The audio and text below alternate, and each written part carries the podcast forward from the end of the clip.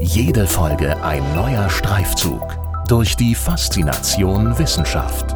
Das ist Hessen schafft Wissen, der Podcast mit Erik Lorenz.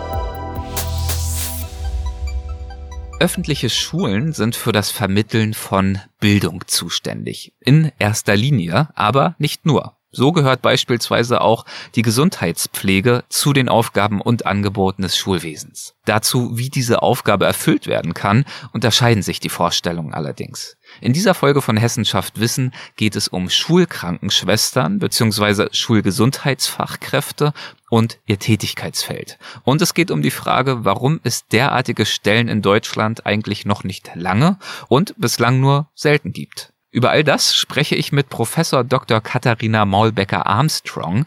Die Wissenschaftlerin lehrt am Fachbereich Gesundheit der TH Mittelhessen, Sozialversicherungsmanagement und befasst sich in der Forschung mit Public Health Fragen. Los geht's. Guten Tag, Frau Professor Dr. Maulbecker und herzlich willkommen bei Hessenschaft Wissen. Schön, dass Sie mit dabei sind. Gerne, vielen Dank für die Einladung. Steigen wir doch gerne äh, direkt mal ein ins Thema, über das wir heute sprechen möchten. Ähm, ich glaube, wir haben wohl alle eine ziemlich konkrete Vorstellung davon, was eine Krankenschwester beziehungsweise ein Krankenpfleger so ist und macht. Was sind denn äh, davon ausgehend, äh, ganz grundlegend erstmal gesprochen, die Aufgabenbereiche einer Schulkrankenschwester beziehungsweise von Schulpflegekräften? Mhm. Die ähneln dem Beruf der Kinderkrankenschwester, des Kinderkrankenpflegers in dem Sinne, dass es eben um Krankheiten oder Leiden in der Kinder-Jugendphase geht, aber da hört es dann auch schon auf. Die arbeiten in der Schule und arbeiten eigentlich präventiv und gesundheitsfördernd. Und sie sind als täglicher Ansprechpartner für chronisch erkrankte Schülerinnen und Schüler da. Also eher eine kontinuierliche Umsorgung da sein, als jetzt das Episodenhaft, was man als Krankenpfleger, wenn man jetzt ins Krankenhaus schaut, hat. Und wie kann ich mir das im Alltag vorstellen? Also wenn Sie eine kontinuierliche Betreuung hm, ja. als Ansprechpartner zur Verfügung stehend darstellen und anbieten, ähm, wie werden diese Schulpflegekräfte dann in den Schulalltag eingebunden? Die haben ein festes Besprechungszimmer in der Schule. Mhm. Das ist ein Raum mit einer Liege. Das ist jetzt sehr medizinisch, aber auch eine Sprachecke und sind dort als eine feste Institution da mit offenen Besprechungszeiten. Das heißt, wenn ich mich als Schülerin oder Schüler schlecht fühle, kann ich dort hinkommen, ohne Termin und über mhm. meine Probleme sprechen. Und das Spannende an diesem School Nursing Ansatz ist, dass eben die Schülerinnen und Schüler jederzeit kommen können mit allen Problemen. Und oft ist das Problem Kopfweh ja nicht der Punkt, warum ich zur Nurse gehe, aber ich kann meinen Buddies, meinem Umfeld erklären, ich muss mal zur Nurse, ich habe so ein Kopfweh. Und dann packen die Schülerinnen und Schüler oft ganz andere Themen aus. Hm. Das Gute an dieser, an diesem neuen Pflegeberuf ist, dass ich in der Schule bin, aber trotzdem dem Nimbus des Medizinischen habe, also der Schweigepflicht und der Professionalität. Das heißt, ich kann als Schüler da hinkommen und gerade als Jugendlicher habe ich da jemanden, der mir zuhört, aber von dem ich weiß, dass das nicht nach außen geht, wenn ich es nicht möchte. Jemand, äh, der nicht benotet, das wäre jetzt der Unterschied zum Lehrer, jemand, der nicht Eltern ist, mhm. in der Lebensphase auch manchmal nicht ganz so einfach, und jemand, der mir einfach weiter hilft der ein Netzwerk hat, also wenn ich an der Brennpunktschule in Frankfurt oder in Offenbach zum Beispiel bin, der weiß, wo man hingeht mit bestimmten Themen, der Ressourcen mobilisieren kann, die mir helfen können. Und viel geht tatsächlich auch in Psyche rein, also von diesen Beratungsthemen. Mobbing, Essstörungen, all diese Themen, die, und das weiß man von der deutschen Gesundheitsberichterstattung, ein Drittel der jungen Mädchen haben Essprobleme. Das Ritzen ist ein großes Thema in der Altersgruppe. Und da hören die Schulgesundheitsfachkräfte zu und versuchen zu helfen, wenn es denn gewünscht ist. Mhm. Eine Frage zwischendurch, bevor wir das gleich noch äh, weiter vertiefen. Sie haben gerade schon den Begriff des School Nursings gebracht und wir haben vorhin schon von Schulkrankenschwestern, von Schulpflegekräften gesprochen. Ich glaube, noch gebräuchlicher. Bei uns ist auch der Begriff der äh, Schulgesundheitsfachkraft. Gibt es da eine bestimmte Formulierung, die Sie bevorzugen? Die Schulgesundheitsfachkraft wurde tatsächlich von den zwei Bundesländern Hessen und Brandenburg, die ja das Modellprojekt für Deutschland erfunden oder initiiert haben, genommen, um eben die Abgrenzung zur Pflege zu geben. Im angelsächsischen Raum oder auch in den skandinavischen Ländern, wo das Angebot ja etabliert ist, heißt das School Health Nursing.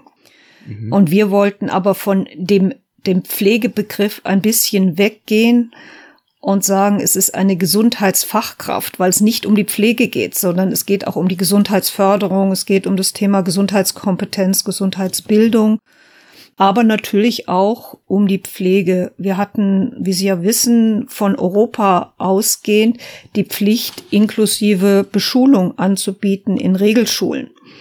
Und darauf ist das deutsche Schulsystem, das Regelschulsystem nicht besonders gut vorbereitet. Wir haben sehr gute Förderschulen, aber in den Regelschulen gibt es keine Gesundheitsressource in dem Sinne.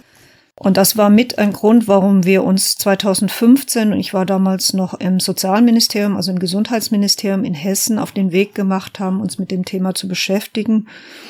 Hm, der andere Grund, warum mich das persönlich interessiert hat, ich habe äh, meine drei Kinder in der Schweiz und in den USA erzogen und habe immer Vollzeit gearbeitet. Das heißt, ich konnte mich darauf verlassen, dass bei Gesundheitsproblemen jemand da ist, der sich kümmert. Mhm. Und dann habe ich meine kleine Tochter hier in Deutschland in die Grundschule gebracht und dann kam der Anruf. Ich wohne im Frankfurter Raum, war in Wiesbaden im Ministerium. Äh, ja, Ihr Kind, Sie müssen jetzt schnell kommen und abholen. Und das ist eine Standardgeschichte, die man von Eltern hört, dass das Schulsekretariat anruft, hat Kind da liegen, Kind muss abgeholt werden. Und das ist nicht nur für die Bildungskarriere des Kindes ein Thema, sondern eben auch für die Familie, für die arbeiten vor allen Dingen Mütter. Und bei einem Kind mit einer chronischen Erkrankung, das war auch das, was wir in unserem Gutachten durchgerechnet haben, führt das halt dann auch zu Problemen des Karrierewegs der Mutter. Sie haben gerade angesprochen, ähm, das Modellprojekt und mhm. haben auch schon eine Jahreszahl genannt, dass äh, so die ersten Überlegungen dazu 2015 losgegangen sind. Ich glaube, das Projekt selbst sogar dann 2017 äh, erst, wenn ich mich richtig erinnere. Genau, genau. Genau, okay. Ja, ich wollte nämlich fragen, äh, dass ich mich persönlich jetzt nicht daran erinnern kann, äh, so eine Fachkraft bei uns in der Schule gehabt zu haben. Nein. Das heißt, dieses Projekt beziehungsweise diese Idee konkreter scheint bei uns in Deutschland zumindest noch nicht so verbreitet zu sein und auch noch gar nicht so lange zu existieren. Mhm. Das ist das Frappierende, dieses Angebot der School Health Nurses, der Schulgesundheitsfachkräfte, gibt es in allen europäischen Ländern, also eigentlich allen OECD-Ländern, sei das Frankreich, sei das Dänemark, außer Deutschland und Österreich. Das andere interessante Faktum, was wir auch recherchiert haben in den Archiven, ist, dass es schon 1908 eine beamtete School Health Nurse in Charlottenburg gab. Also im mhm. Kaiserreich hat man gemerkt, wir müssen hier helfend eingreifen und in den Schulen, damals ging es um Hygienemaßnahmen, Routine, äh, Tuberkulose-Screenings, Impfung. Und diese School Nurses sind damals auch heimgegangen zu den Eltern und haben sichergestellt, dass die Kinder einen Arzt gesehen haben, wenn es denn nötig war. Also es gab's etabliert und ist dann praktisch in den Zeit der Weltkriege, vor allen Dingen nach dem Zweiten Weltkrieg, eingedampft worden und nicht mehr auferstanden. Also wir hatten okay. ein School Health Nurse Programm, Community Health Nursing wird ja auch jetzt wieder besprochen. Die hatten so eine duale Funktion, aber es gab die, es gab sogar einen Verein für Schulgesundheitspflege 1910 oder sowas. Ja, spannend. Also gibt es durchaus Vorbilder historische, ja. Ja, mhm. wobei äh, USA und England da durchaus zu nennen sind und heutzutage ja. die skandinavischen Länder, die da richtig ein richtig gut etabliertes System mhm. haben. Ja, wie so oft. Aber immerhin ging es dann 2017 auch bei uns los äh, mit zwei Bundesländern, nicht wahr? Brandenburg und Hessen. Genau. Und insgesamt äh, 37 Schulen, an denen dann Schulpflegekräfte, naja, so probeweise eingesetzt worden sind. Ja, es ist ja eine Finanzierungssache. Das war ein Modellprojekt, da musste man die Finanzierung zusammenstellen. Wir haben dankenswerterweise hm. von den Unfallkassen und von der AOK in Hessen und AOK Nordost für Brandenburg Gelder bekommen, aber die sind ja immer bei Präventionsprojekten auf drei Jahre limitiert. Und das war dann ja. auch das Modellprojekt, wo man erstmal erproben wurde, kann man da Effekte erzielen, wie ist das gesundheitsökonomisch? Und Hessen hat einen anderen Weg gewählt als Brandenburg. Wir haben gesagt, eine Kraft pro Schule. Die Brandenburger bei großer ländlicher Raum hatten dann zum Teil eine Kraft, die zwei bis drei Schulen betreut hat und die war eher am äh, öffentlichen Gesundheitsdienst angehängt, während in Hessen im Schulamt, das wollten wir auch mit Absicht so, weil wir schauen wollten, welches Modell funktioniert denn besser. Ähm, wenn Sie die ganze Zeit sagen wir, ähm, können Sie vielleicht noch mal ein, zwei Sätze dazu verlieren. Sie scheinen ja bei diesem Modellprojekt äh, persönlich auch involviert gewesen zu sein. Ja, ich war ja im Sozialministerium und war für Prävention und Gesundheitsförderung zuständig bis 2017. Danach bin ich Professorin geworden und habe zusammen mit dem Kollegen im Kultusministerium, der für Schulgesundheit zuständig ist, das für Hessen überlegt. Und der Projektträger ist die Hage, die Hessische Arbeitsgemeinschaft für Gesundheitsförderung. Muss ja auch jemand organisieren, muss die anstellen und so weiter. Und ähm, wir haben dann zusammen mit den entsprechenden Pendants in Brandenburg überlegt, wie finanzieren wir das, haben die eben AOK Unfallversicherung angesprochen, mussten die Fortbildung organisieren. Man kann ja nicht eine Kinderkrankenschwester nehmen, die nur das Krankenhaus kennt, zwar eine dreijährige gute Ausbildung Abschluss hat, die kennt das System Schule nicht mhm. und äh, in einem Kollegium sich einzufinden, was sind die Gesundheitsthemen für Schüler. Und da gibt es dann ja nochmal ein sogenanntes Fortbildungskurriculum, eine zweimonatige Weiterbildung über 720 Stunden, die an der Evangelischen Hochschule in Darmstadt angeboten wird, mittlerweile bundesweit. Also wenn die Beispiel Stadt Kiel oder Stuttgart haben sich überlegt, dass sie auch das mal modellhaft erproben wollen, die schicken dann ihre ihre Kandidatinnen sind das ja meistens dann nach Darmstadt zur Fortbildung. Oder okay. eben online mittlerweile auch. Ja, wahnsinnig spannend. Ähm, äh, würde ich natürlich gern gleich drüber sprechen, wie diese äh, Modellprojekte dann gelaufen sind schlussendlich. Aber vielleicht nochmal äh, zu den Beweggründen hinter diesem Modellprojekt, zu mhm. den grundlegenden Überlegungen. Es gibt äh, zu diesem ganzen Thema auch einen äh, ziemlich großen Zeitartikel, in dem äh, kommen auch Sie vor. Und in diesem Artikel aus der Zeit ist äh, Folgendes zu lesen. Ich zitiere mal kurz. Im Großen geht es bei all diesen Dingen darum, Kindern mehr Chancen zu ermöglichen, Lehrer zu entlasten, Pflegekräften Jobalternativen zu bieten oder Mütter im Job zu halten. Kurz, es geht um Gerechtigkeit, um Emanzipation, um Berufsstolz und natürlich um Geld. Zitat Ende. Das äh, klingt ja tatsächlich äh, deutlich weitreichender, als äh, zu sagen, ja, wir wollen jetzt hier und da mal eine Schürfwunde verarzten. Ähm, könnten Sie das nochmal einordnen? Also mhm. warum erscheint die Bedeutung dieser School Nurses hier plötzlich so groß? Warum wäre es vielleicht auch wichtig, mehr von ihnen zu haben? Also erstens mal gibt es die an privaten Schulen, ja schon, europäische Schule, internationale Schulen in Deutschland haben die. Also eine Chancengleichheit zu schaffen für alle Kinder, die erreiche ich ja alle im Setting Schule, finde ich ganz wichtig. Und wir wissen aus dem Health Literacy Survey, dass Deutschland da eine geringe Health Literacy, also Gesundheitsstand, Gesund, äh, Gesundheitswissen hat, mit 58,8 Prozent der Bevölkerung, die eben diesen Health Literacy Standard, der von der UN, von der WHO gesetzt wurde, nicht erreichen. Das heißt, wir haben Menschen, Bevölkerung in Deutschland, die nicht genug Gesundheitswissen hat. Wo vermitteln wir Wissen? In der Schule. Wo können wir alle erreichen? In der Schule. Das ist ein Grund, warum ich sage Chancengleichheit. Der andere ist, und das war auch ein Grund für das Projekt, diese europäische Direktive zur Inklusion. Die gleichen Chancen sollte auch ein Kind mit einer chronischen Erkrankung haben, mit Asthma, mit Diabetes, mit psychischen Störungen oder mit einer Behinderung. Das geht aber nur mit gewissen Assistenzsystemen. Die sind in Förderschulen vorhanden, aber nicht in Regelschulen. Und eine School Health Nurse kann eben diese Assistenzsysteme bilden. Das dritte sind die Eltern. Heutzutage ist der Großteil der Eltern berufstätig und zwar beide. Und wir haben Ganztagsschulen. Hm. Das heißt, wenn ich ein diabetisches Kind bin, Zucker messen muss und Insulin spritzen muss, dann muss das irgendwann in der Mitte des Tages passieren. Da kann nicht die Mutter oder der Vater den Beruf fallen lassen und mal schnell gehen. Und Lehrer sagen, dafür bin ich nicht ausgebildet. Das ist zu gefährlich. Nur um ganz ein einfaches Beispiel. Oder ähm, der Sportlehrer sagt, äh, hm, das asthmatische Kind äh, im Sportunterricht, das ist mir jetzt hier zu gefährlich.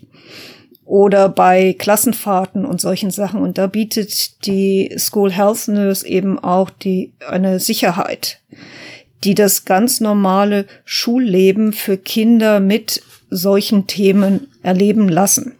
Und das ja. dritte ist ein Bildungschancenthema. Wenn ich immer, wenn es eine kleine Verletzung gibt oder wenn mein chronisch krankes Kind ein Thema hat, sofort den Rettungswagen nutze oder das Kind heimschicke, dann ist das eine Unterrichtsunterbrechung und die Chance dann einen Abschluss zu schaffen, ist irgendwann nicht mehr da. Und das haben wir auch analysiert, wie oft Rettungswagen gerufen wurden von Lehrern in Schulen ohne Schulnös versus wenn eine Schulgesundheitsfachkraft da war, die gesagt hat, Kind kann wieder zurück in Unterricht, ich habe das abgepflastert, da ist nichts gebrochen oder so etwas. Ganz mhm. extrem bei Corona übrigens. Ich höre als Lehrer, das Kind schnüffelt und niest und hm. dann ist die Reaktion sofort ab nach Hause. Ja. Wenn ich eine School Nurse mit einem, also Schulgesundheitsfachkraft mit ihrem Beratungszimmer habe, kann ich erstmal meinen Schüler dorthin schicken und die kann erstmal versuchen zu analysieren, ist das tatsächlich notwendig oder kann das Kind zurück oder der Schüler oder Schülerin zurück in den Unterricht. Und das hilft, eine gelingende Bildungskarriere hinzubekommen wenn wir über Chancengleichheit sprechen. Wollte gerade sagen, was ja wieder auf die Chancengleichheit äh, einzahlt, ganz eindeutig. Hm. Damit sprechen Sie ja schon ein paar äh, Einsichten an, die gewonnen worden sind, offenbar durch diese Modellprojekte. Mhm. Was lässt sich da ansonsten äh, sagen? Wie sind diese Projekte in den ersten Jahren äh, gelaufen in Hessen und Brandenburg? Ja. Sie müssen sich vorstellen, Sie etablieren was, was quer in der Landschaft ist. Also die erste Frage auch von den Kollegen war, nehmt ihr Pflegekräfte aus dem Markt weg? Die mhm. Antwort ist nein, denn das sind Pflegekräfte, die sich aus dem Markt und dem Beruf schon verabschiedet haben, weil sie Kinder haben, weil das körperlich nicht mehr machbar ist. Also dass die meisten unserer mittlerweile 20 Schulgesundheitsfachkräfte hier in Hessen waren nicht mehr aktiv im Pflegeberuf. Dann das zweite Thema war, bringt es etwas? ja, es bringt etwas. Würde mich natürlich auch interessieren. Ja. es bringt etwas auch ökonomisch, also für die ja. Unfallversicherung, die ja die ja alles, was gesundheitliche Themen und Versorgungsthemen sind in, im Setting Schule, zahlen. Also ich habe einen Schulunfall im Pausenhof, dann zahlt die Unfallkasse für die Behandlung, die zahlt auch für den Rettungswagen. Mhm. Das heißt, man kann jetzt die gleiche Schule nehmen, das haben wir dann in der Analyse der THM auch gemacht und haben Prä-Post untersucht, vorher, nachher. Wie waren die Kosten für Rettungswageneinsätze, für Heilbehandlung, die auf Kosten der Unfallversicherung gehen? Und da hat man dann schon sehr große Effekte gesehen. Also bei den Heilkosten eine 20 Prozent Absenkung beim Rufen von Rettungswagen und das ist teuer je nach Schultyp 40 bis 60 Prozent Absenkung der Kosten. Hm, mhm. Also es hat einen ökonomischen Effekt, aber natürlich viel wichtiger eigentlich, wie Sie es angesprochen haben, Chancengleichheit, Gesundheitskompetenz, all diese Themen diese beiden Schwerpunkte würde ich gerne noch ganz kurz vertiefen. Bleiben wir vielleicht mal bei den drögen Zahlen, äh, weil klar, das ist am Ende natürlich dann ja immer die Frage leider Gottes, wer soll das alles bezahlen? Und Sie haben, das wird in diesem äh, besagten Zeitartikel auch erwähnt, Sie haben ja sogar mal, äh, meine ich, die Kosten und den Nutzen der School Nurses hochgerechnet auf einen äh, gesamten Lebenslauf und sind da, da auch zu ziemlich äh, eindeutigen Ergebnissen gekommen. Genau, also wir hatten zwei Fallszenarien eigentlich für ein diabetisches Kind, eine Schülerin und einen psychisch belasteten Schüler. Und das war ein Return on Invest, so nennt man das, oder Earnback-Effekt von 1 zu 35 bis 1 zu 43. Das mhm. hat sich auch gedeckt mit ähnlichen Studien. Da gibt es eine, in den USA eine Studie, die hat geschaut, allein der Effekt auf die Lehrerzeit, die gespart wird durch eine School Nurse, und das haben die mit 1000 Schulgesundheitsfachkräften gemacht, war ein Dollar zu 2,2. Mhm. Also ein Dollar, den ich investiere, bringt 2,2 weg. Bei uns war es 1 zu 35 und 1 zu 43, aber in der Lebenslaufperspektive. Ja. Aber zumindest mhm. ist es ja relativ eindeutig, dass das kein verlorenes Geld ist, Nein, auch wenn das dann eine langfristige Investition ist. Und die ist. Argumentation Aber, muss man schon fahren, wenn man so ein Programm finanzieren will, denn irgendjemand mhm. muss letztendlich dafür zahlen und daran ist in Brandenburg ein Stück weit die landesweite Ausbreitung nach dem Modell Modellprojekt, also die Verstetigung, gescheitert. Denn das sind Kosten und wenn ich die Damen und Herren einmal eingestellt habe, dann zahle ich die von jetzt auf Immer. Der zweite Punkt, also wenn wir sagen, was bringt das neben dem finanziellen, ist ja die Frage inhaltlicher Natur. Also wird die Gesundheit äh, verbessert, beziehungsweise auch ist die Akzeptanz mhm. gut? Ähm, wie waren da die Erfahrungen? Sind die ja. Schülerinnen und Schüler offen auf diese ähm, Pflegekräfte, auf diese äh, Gesundheitskräfte zugegangen? Ja, wir haben geschaut, und das hat die, war eine erste Analyse der Charité, weil wir ein drittes Bundesland außer, außer Hessen und Brandenburg haben wollten. Und äh, die haben gesehen, dass ungefähr 13 Schülerinnen und Schüler pro Tag bei einer Nurse gesessen sind. Das hängt ein bisschen von der Größe der Schule und vom Schultyp ab. Und dass die Kontaktdauer so 15 bis 20 Minuten war, also oft nicht so lange, manchmal aber auch sehr lange, wenn dann eben etwas wirklich war, wo weiter verwiesen wurde. Also ungefähr vier Stunden am Tag verbringen unsere Schulgesundheitsfachkräfte mit der individuellen Beratung, dem Caring für Schüler. Hm, okay. Also das ist angenommen worden. Der Widerstand kam eher erst von, was soll das überhaupt bringen, also von Lehrergewerkschaft bis zu Kinderärzten, zu Elternbeiräten, haben sich gefragt, ja, wozu, wozu brauchen wir denn das eigentlich? Mittlerweile ist es so, dass die Diabetologen auf den Zeitartikel an die Zeit geschrieben haben, gesagt, es wird mal Zeit, dass das bundesweit kommt, das ja. Angebot. Also da hat sich richtig was geändert. Eltern vor allen Dingen. Also jeder, der Eltern ist und Kinder hat, wird das, wird das unterstützen. Das glaube ich, ja. Also die Unterstützung ist deutlich gewachsen und wenn dann schon gefragt wird, ja, wann kommt es denn mal bundesweit, ist das ja eigentlich eine äh, sehr berechtigte Frage, wenn wir das so hören. Also wenn sich doch gezeigt hat, dass School Nurses Sinn ergeben und zwar sachlich, inhaltlich und durchaus auch finanziell. Mhm. Warum gibt es da nicht schon viel mehr Schulkrankenschwestern in Deutschland? Wo liegen da die Hindernisse? Sie haben ja gerade auch angedeutet, dass in Brandenburg sogar das äh, Projekt, naja, ich will nicht sagen gestoppt wurde, aber zumindest dann nicht fortgesetzt wurde. Also es war so, dass die Träger in Brandenburg, die Ministerien, und das ist immer Gesundheit und Bildung, beide gesagt haben, der andere soll und keiner hat gesagt, er hat das Geld. Also so der Klassiker. Hm. Also es ist ein finanzielles Thema. In Hessen haben wir ich war zwar im Gesundheitsministerium, aber wir haben es von vornherein bei Bildung angesiedelt und der Kultusminister hat gesagt, er verstetigt das, nachdem er die Ergebnisse gesehen hat und hat ja dieses Jahr, also zu diesem jetzt angehenden Schuljahr oder angegangenen Schuljahr nochmal zehn neue Schulgesundheitsfachkräfte hessenweit eingesetzt. Was ein toller Erfolg ist. Wir sind, ja. da, die wurden verstetigt und ausgeweitet. Es gibt aber andere Bundesländer. Rheinland-Pfalz hatte 2021 so einen kleinen Modellpilot in Mainz mit zwei Grundschulen so gut gelaufen, dass jetzt Rheinland-Pfalz, das Gesundheitsministerium zusammen mit Bildung gesagt hat, wir wollen Rheinland-Pfalz weit gehen. Also das wusste ich noch gar nicht. Das geht, sind ja tatsächlich Erfolge. Ja. Es geht voran, aber es ist halt ein Kostenfaktor und das Geld muss irgendwo herkommen. Also entweder das mhm. kommt aus dem Bildungsetat und wie wir alle wissen, ist der nun auch nicht so toll dotiert. Ähm, hm. Ja. Wir haben ein paar Ideen, das steht auch in dem THM-Gutachten drin, wie man es noch finanzieren könnte. Ich weiß jetzt nicht, können wir drüber reden, müssen wir nicht. Ähm, ja, führt vielleicht zu weit, aber ähm, mhm. können wir gerne verlinken in den Show Notes, wer sich da noch äh, detailliert damit auseinandersetzen möchte. Aber die Finanzierung ist, sagen Sie, eigentlich die eine große Hürde, die es noch gibt, weil die Akzeptanz mittlerweile inhaltlicher Natur eigentlich durchaus da ist. Ja, ja. Und ist ja nun auch nicht, nicht die total weltbewegende Innovation, denn wie gesagt, ja. die anderen Länder haben das. Mhm. Also ja. es ist nicht einzusehen, warum deutsche Schülerinnen und Schüler an öffentlichen Schulen nicht von einer Schulgesundheitsfachkraft profitierten sollten. Wobei ja immer noch, glaube ich, auch eine spannende Herausforderung darin besteht oder eine Aufgabe, die Erwartungshaltungen an diese Schulpflegefachkräfte noch zu vereinheitlichen. Also das ist ja in Deutschland, glaube ich, soweit ich weiß, können Sie mich korrigieren, auch noch nicht wirklich passiert. Anders als zum Beispiel in den USA, wo es ziemlich einheitliche Standards gibt für die Aufgaben einer solchen Schulpflegefachkraft. Genau. In den USA gibt es einen Verband für Schul Health Nursing und die haben das Tätigkeitsprofil festgelegt. Wir mhm. haben eine Publikation gemacht und haben das Tätigkeitsprofil anhand unserer Erfahrungen niedergeschrieben, was so ein typisches Profil ist. Warum das in anderen Bundesländern, also da seien Hamburg und Bremen genannt, ein bisschen anders ist, hat mit Finanzierung zu tun.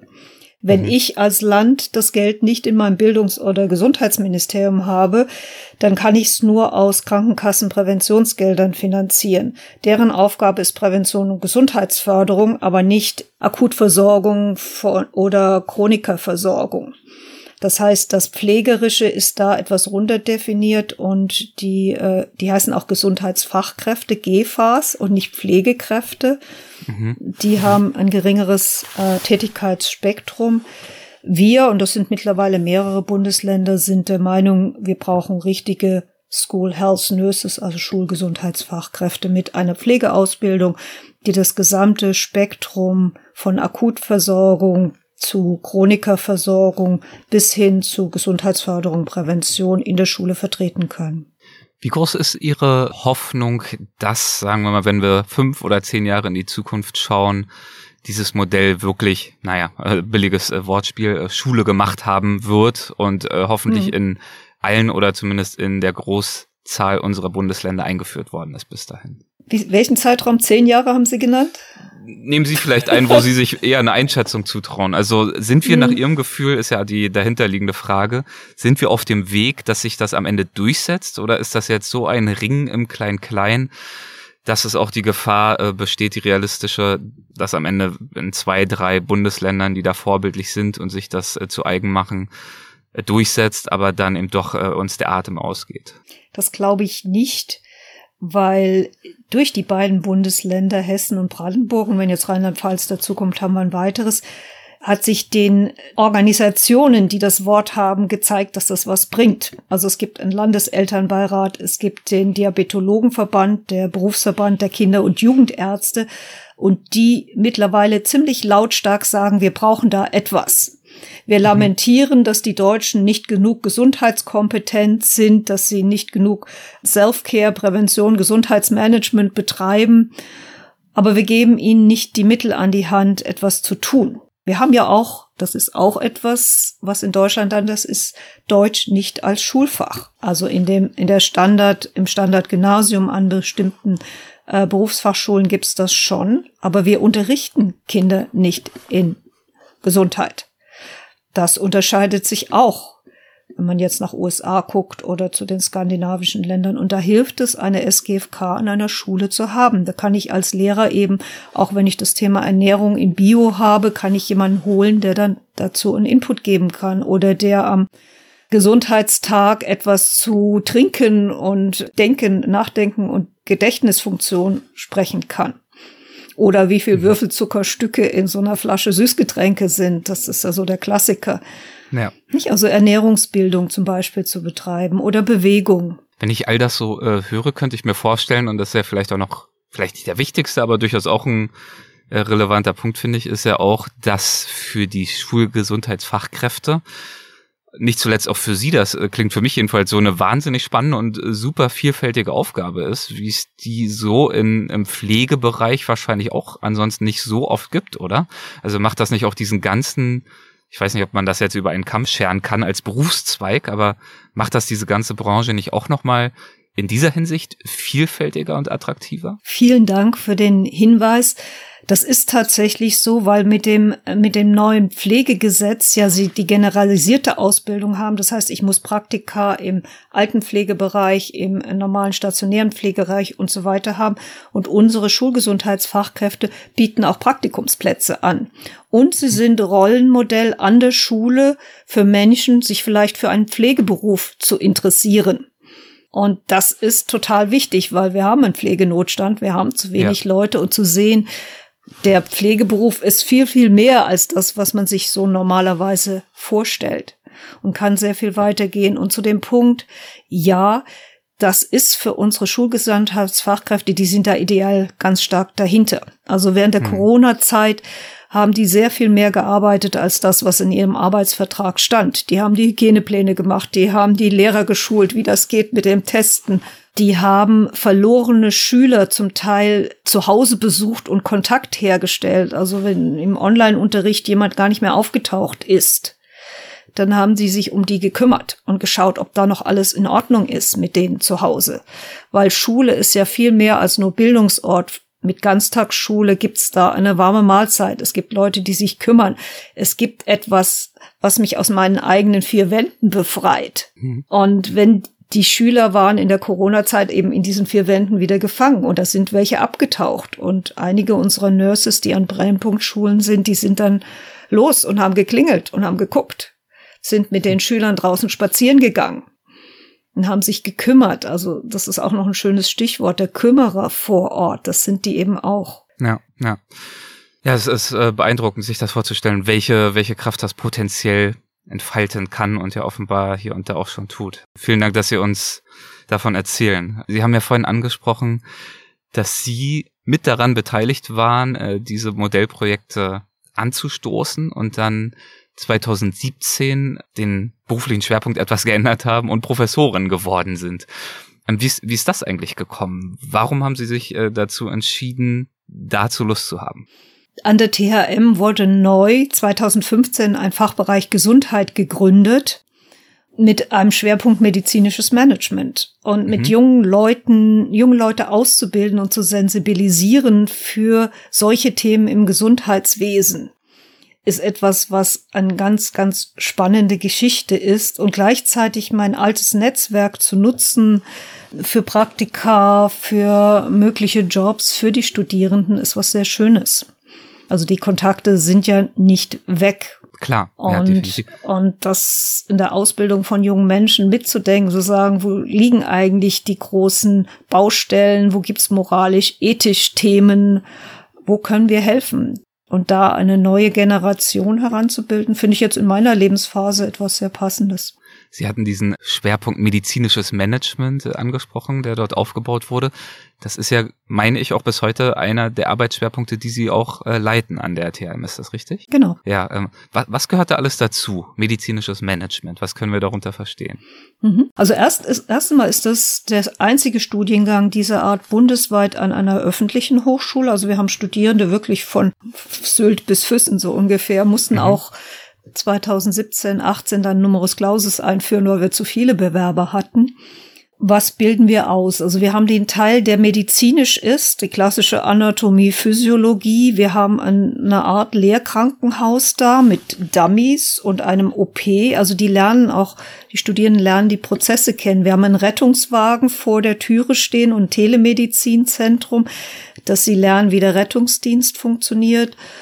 Und wir haben den Bereich Management. Team- und Führungskompetenz, Selbst- und Teamkompetenz, Gesundheitsökonomie und Gesundheitswirtschaft, damit ich auch weiß, wie der Teil funktioniert. Und das zusammen gibt dann einen Medizinmanager oder eine Medizinmanagerin. Also das ist. Äh und was macht eine Medizinmanagerin, ein Medizinmanager dann potenziell im mhm. Berufsleben? Das war auch eine Sorge, wenn man so einen neuen Studiengang gründet. Ja, wo kommen die denn unter?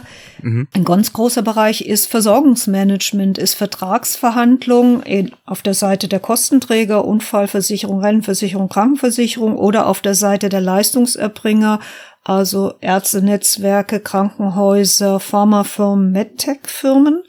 Das ist der eine Bereich, also die gesundheitsökonomischen und Vertragsanalysen. Der andere Bereich ist Prozess- und Qualitätsmanagement.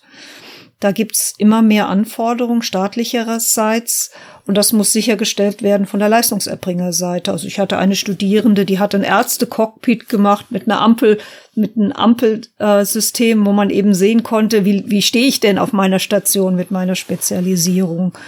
Wir haben jetzt viele, die im Gesundheitsamt arbeiten oder auch bei Kommunen, weil ja die äh, es gibt ja äh, Koordinierungsstellen für Gesundheitsförderung in Kommunen jetzt, da mhm. arbeiten mhm. die mit, oder eben in den Gesundheitsämtern, weil die gestärkt wurden durch den Pakt ÖGD. Da gibt's auch einen großen Bedarf an Leuten, die halt Netzwerke verstehen, die verstehen die ökonomische und Managementseite und sie können die Sprache der Medizin sprechen. Das also medizinisches Management übergreifend. Und ich meine, es gibt ja dann darüber hinaus auch noch den Masterstudiengang äh, Public Health, an dem Sie sich ja auch beteiligen. Ist das richtig? Genau. Wir haben auch noch digitale Medizin, also die, ja. äh, die Menschen, die äh, Telematik, elektronische Patientenakte bilden wir auch aus. Public mhm. Health belegen die beide. Und der Master Public Health führt dann eigentlich dazu, Public Health, also öffentliche Gesundheit zu gestalten. Und da sind wir dann ja wahrscheinlich unter anderem wieder bei Themen wie äh, den School Nurses, oder? Genau. Aber ja. auch integrierte Versorgung von Älteren, kommunale Gesundheitsstrukturen, das ganze Thema der Hygiene, Epidemiologie, Gesundheitsberichterstattung, das liegt ja bei den Gesundheitsämtern und sind klassische Public Health Aufgaben. Hm, mhm. Der erste Studiengang Public Health war übrigens in Berkeley, nur so als ein Aside. In Berkeley, wo man vielleicht dazu sagen kann, dass äh, Sie ja dort äh, studiert haben und deswegen genau. da eine ganz besondere Beziehung hinhaben. Mhm. Ähm, in Nordkalifornien. Äh, was haben Sie eigentlich studiert, wenn wir schon beim Thema sind? Ich Was habe Ihr Hintergrund? ganz klassisch Biochemie studiert. Aha. Also das war eine Kombination aus Medizin, Biologie und Chemie. Und mich hat damals Krebs fasziniert und Krebserkrankungen. Und ich habe auch an einem DNA-Tumorvirus, heute mit Corona ist das allen geläufig, gearbeitet. Damals war Klonierung ganz neu. Da kamen die Biotech-Firmen auf in der Bay Area. Das war eine sehr faszinierende Zeit. Biotech ist ja heute dort auch ein großer Schwerpunkt, nicht wahr? Also einer genau, der Zentren genau. wahrscheinlich genau. Amerikas oder auch der Welt für Biotech-Firmen. Ja, und das Spannende ist, dass wir eine Konvergenz zwischen Silicon Valley haben, also IT und Medizin Biotech dass mhm. das Management von großen Sets an Gesundheitsdaten und Prädiktion, also zu sagen, okay, was bedeutet das eigentlich, eine bessere Versorgung bringen soll. Bringt uns wieder zurück zu School Nurses und Daten. Mhm. In Deutschland müssen wir uns da anstrengen, dass wir entsprechende Daten eben auch haben. Es braucht Daten für Taten und man weiß ziemlich wenig über Gesundheitsstand und Themen. Ja, also auch da gibt's noch viel zu tun. Deswegen mhm. äh, gut und schön, äh, wenn und dass äh, Sie äh, derlei Herausforderungen dann sicherlich ja auch in Ihren Studiengängen berücksichtigen. Es gibt ja auch in Deutschland seit letztem Jahr ein Institut für Public Health, also das Robert Koch Institut, dem wurde diese Aufgabe übertragen. Es mhm. gibt einen Zukunftsplan Public Health in Deutschland, jetzt endlich mal. Das heißt, die Erwartung ist schon, dass dieses Thema Public Health ziemlich an Fahrt gewinnen wird und dem Kontext eben auch unsere Schulgesundheitsfachkräfte im Setting Schule Public Health zu garantieren. Wunderbar. Dann äh, würde ich gern an dieser Stelle äh, zum letzten Teil unseres Gesprächs kommen und das äh, sind traditionell die Halbsätze. Das heißt, äh, ich würde Ihnen mhm. ein paar Halbsätze vorschlagen und wir schauen einfach mal, was Ihnen dazu äh, spontan so in den Sinn kommt. Mhm. Eine prägende Erfahrung in meiner Karriere war für mich, die Gründung eines eigenen E-Health-Unternehmens, was für Menschen, die keinen Hausarzt mehr haben, weil sie eben an vielen Orten leben, viel reisen, den Hausarzt nachgebildet hat. Auf welche Weise geschah das? Wie wurde der Hausarzt da nachgebildet? Digital. Digital. Also, also man konnte, war das dann eine App oder? Eine, die Firma hieß Get Wellness. Man konnte 800 ja. Wellness anrufen. Das war vor der Zeit von Apps 1996 Aha. und hat unsere oh, wow, Ärzte, ja. Ärzte erreicht und die haben dann via Telefon geholfen, vor Ort die richtige Versorgung zu organisieren. Klingt wahnsinnig spannend. Ähm, was würden Sie sagen, wenn Sie das noch kurz ausführen würden?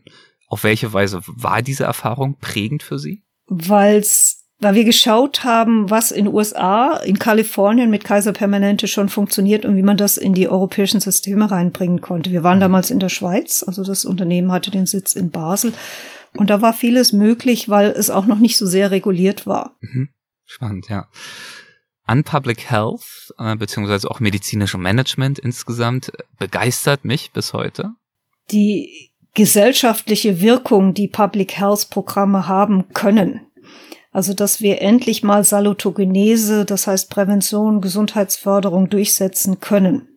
Meinen Studierenden gebe ich häufig den Rat, sich keine Sorgen um ihre Zukunft zu machen, weil man viel, viele verschiedene Karrieren, Lebensentwürfe und Jobs machen kann, soll man das gute, äh, das nötige Handwerkszeug mitgibt. Und der Gesundheitssektor wächst viel schneller als die Volkswirtschaft.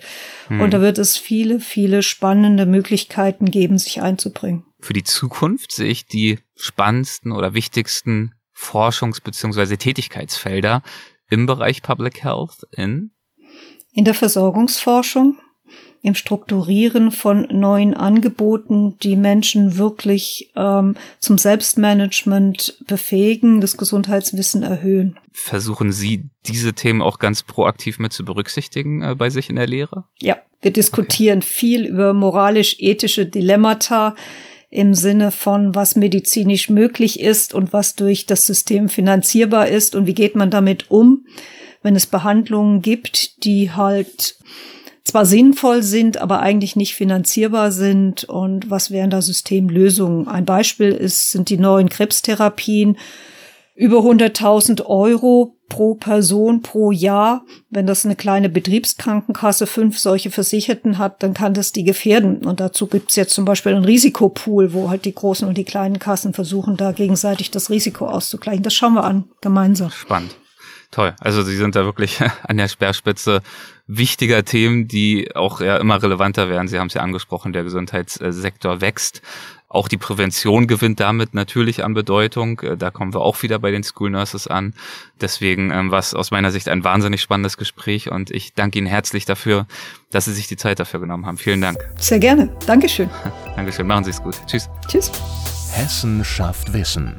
Der Podcast.